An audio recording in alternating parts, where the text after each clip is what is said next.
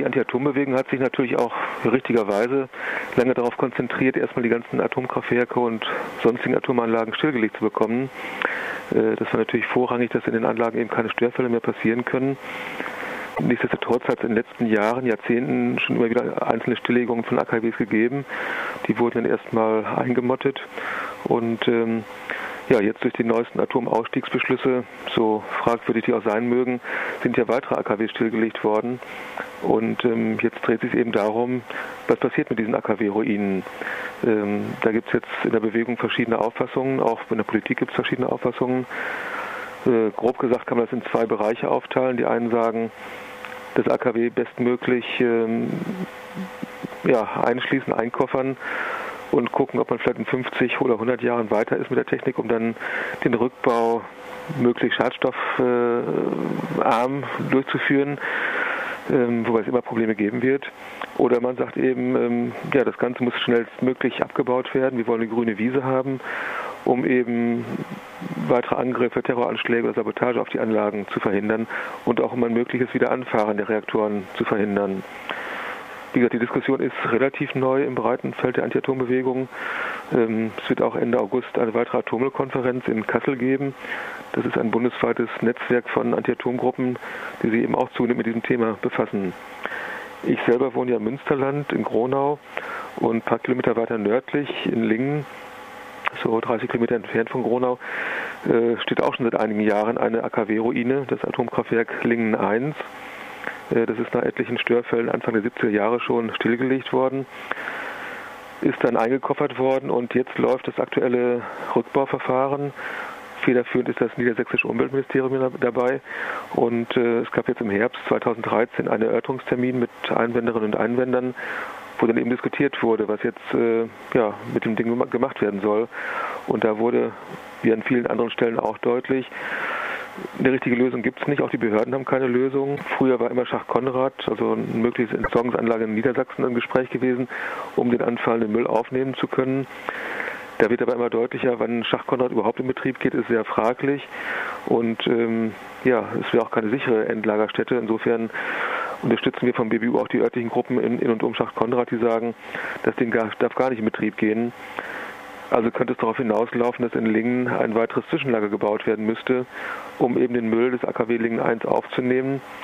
Das heißt aber, eine grüne Wiese, die eigentlich äh, ja, von vielen propagiert wird, die wird es auf keinen Fall geben. Und äh, egal, wo wir uns befinden in der Atomkette, äh, es wird immer neuen Atommüll geben. Und darum ist eigentlich die zentrale Forderung der Anti-Atom-Bewegung und auch des BBU, ähm, ja, dass alle Atomanlagen und Atomkraftwerke schnellstmöglich am besten sofort stillgelegt werden müssten, damit nicht weiterer Atommüll ständig anfällt. Ich hatte jetzt auch öfter schon mal den, Gedanken, den Müll vor Ort zu lagern, also in den stillgelegten AKWs, so nach dem Motto, da strahlt es ja eh. Jetzt hast du auch schon genannt, die Pros und Kontras von so einem Rückbau. Es gäbe einen Schadstoffausstoß in jedem Fall. Eine richtige Lösung gibt es bisher nicht. Gibt es nicht. Ja. Also wenn man jetzt äh, hingehen würde und jetzt äh, das AKW Lingen 1 abbaut, abreißt äh, oder sorgfältig rückbaut, es wird immer Freisetzung geben von Restnukliden, die drin sind. Es wird Stäube geben, die kontaminiert sein können, die dann in die Umgebung getragen werden. Und was auch eine große Gefahr ist, dass eben der Abraum sowohl Metall als auch Beton und Bauschutt und ähnliches, dass das wieder in andere Kreisläufe reinkommt, dass zum Beispiel der Betonschutt klein gemahlen wird, vielleicht mit anderen Bauschuttabfällen vermischt wird, um bestimmte Grenzwerte zu unterschreiten und dann möglicherweise nächst in den Straßenbau dann kommt, um da als Grundlage für Straßen dann zu fungieren. Das heißt, alle, die dann später über die Straße laufen oder fahren, sind einer möglichen weiteren Grundbestrahlung ausgesetzt. Oder eben, dass äh, Metalle, Stahl, Schrott und sowas auch wieder recycelt werden. Es gibt zum Beispiel in Nordrhein-Westfalen die Firma Simpelkamp in Krefeld, die durchaus auch kontaminierte Metallschrotte verarbeitet und den normalen Kreislauf zurückbringt. Und das ist so ein Risiko, wenn jetzt so ein AKW abgebaut wird, abgerissen wird, wie auch immer, dass dann relativ unkontrolliert die Reststoffe ja, in die freie Wirtschaft zurückkommen können. Ein anderes Problem haben wir in Rheinland-Pfalz mit dem stillgelegten AKW Mülheim-Kerlich. Auch da gab es neulich wieder einen Erörterungstermin zum Rückbau. Da gab es auch schon mehrere Erörterungstermine, seit 10, 15 Jahren sind die da zugange Mülheim-Kerlich das Problem, ähm, dass das AKW auch wegen möglicher Erdbebengefahren abgestaltet werden und stillgelegt werden musste. Jetzt dreht sich darum, dass auch da vor Ort eventuell ein Zwischenlager gebaut werden soll. Und auch da würde wieder die Gefahr auftreten, kann ein Zwischenlager in einem Bereich gebaut werden, in dem Erdbeben drohen können. Wie ist es mit Ruinen? Gibt es da noch eine reelle Gefahr mit Naturkatastrophen oder ist das dann ungefährlich? Also auf jeden Fall ist ein stillgelegtes Atomkraftwerk sicherer als äh, eine laufende Anlage.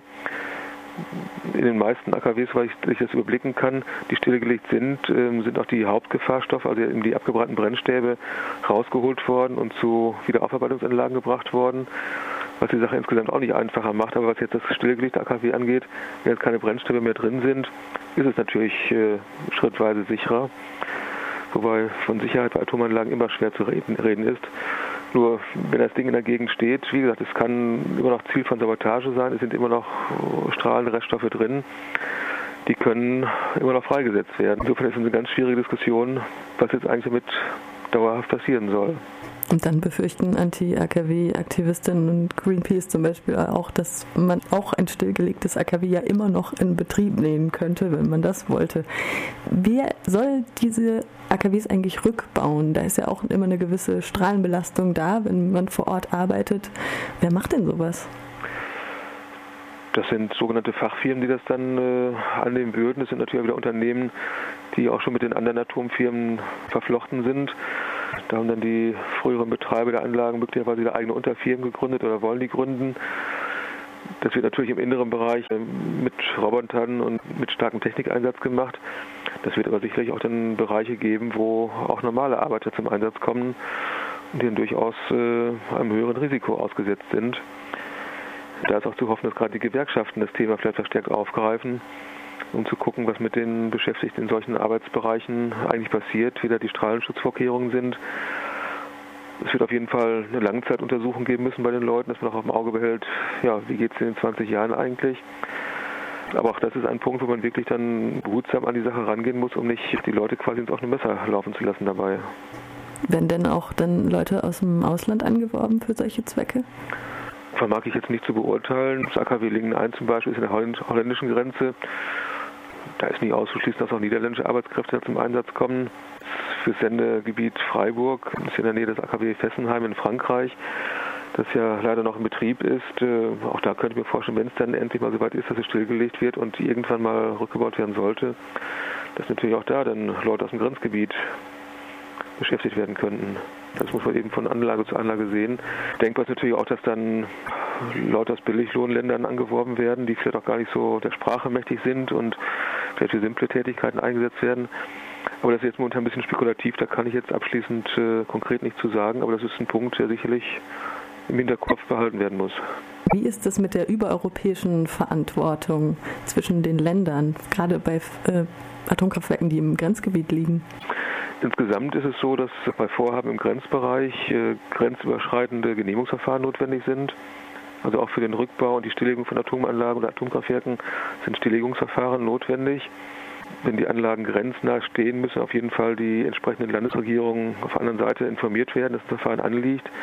Und die Landesregierung ist dann gehalten, denn die zuständigen Kreisbehörden oder Bezirksregierungen oder was auch immer zuständig ist, zu informieren und die Möglichkeit zu geben, dass sie diese unteren Fachbehörden dann in die Verfahren einbringen können. Ob das immer so optimal läuft, ist eine andere Frage. Ich habe es, da ich selber in Nordrhein-Westfalen wohne, oft mitbekommen mit Anlagen in Holland, dass da zwar die Landesregierung in Düsseldorf informiert wird, aber letztlich passiert da nicht viel und dann sind wieder die Bürgerinitiativen gefragt, dass sie ja, versuchen, die Verfahren mitzubekommen, mitzubegleiten und dann grenzüberschreitend auch entsprechende Einsprüche vorzubringen. Also wir hatten jetzt auch vom BBU in den letzten Jahren mehrere Kampagnen mit unterstützt gegen einmal die Verlängerung des Atomkraftwerks Borsele in Holland, aber auch gegen Neubaupläne des AKW, äh, eines weiteren AKW in Borsele. Und da sind wir als Bürgerinitiative dann aktiv geworden und haben grenzüberschreitend dann Einsprüche vorgetragen. In einem Fall hat es geklappt, wir konnten verhindern, zusammen mit den holländischen Antiatomgruppen, dass ein zweites AKW in Borsele gebaut wird. Was leider nicht geklappt hat, war eine weitere Laufzeitverlängerung zu verhindern beim AKW Borsele 1. Das ist jetzt inzwischen 40 Jahre in Betrieb, also schon wirklich sehr alt und marode, kann man sagen. Trotzdem hat es jetzt die Genehmigung bekommen, für weitere 20 Jahre zu laufen. Es ist eigentlich unvorstellbar. Wir sind auch weiter mit holländischen Anti-Atom-Gruppen dran an dem Thema und versuchen es äh, weiterhin auszubremsen, das Ganze. Aber es gab jetzt vor ein paar Monaten noch einen Gerichtstermin. Holländische Anti-Atom-Leute hatten geklagt gegen diese Laufzeitverlängerung, haben aber leider verloren bei dem Prozess. Noch ein Schlusswort? Ja, es wäre also schön, wenn jetzt mehr Leute an dem Thema Interesse finden würden und die Notwendigkeit sehen, weil auch Leute, die jetzt äh, vielleicht weit ab von einem AKW wohnen, es kann nicht ausgeschlossen werden, dass irgendwann die Reste des Atomkraftwerks irgendwann mal im Nahbereich in Schuttform in irgendeiner Form wieder zum Vorschein kommt und dann auch Gefahren darstellen kann. Also es wäre gut, wenn mehr Leute zum Thema aktiv werden und wer Interesse hat, sich dazu mit dem Thema zu befassen, kann sich gerne bei uns beim BBU melden. Man erreicht uns über die BBU-Homepage ganz gut, bbu-online.de. Wer weitere Fragen dazu hat, ist herzlich eingeladen, mit uns Kontakt aufzunehmen.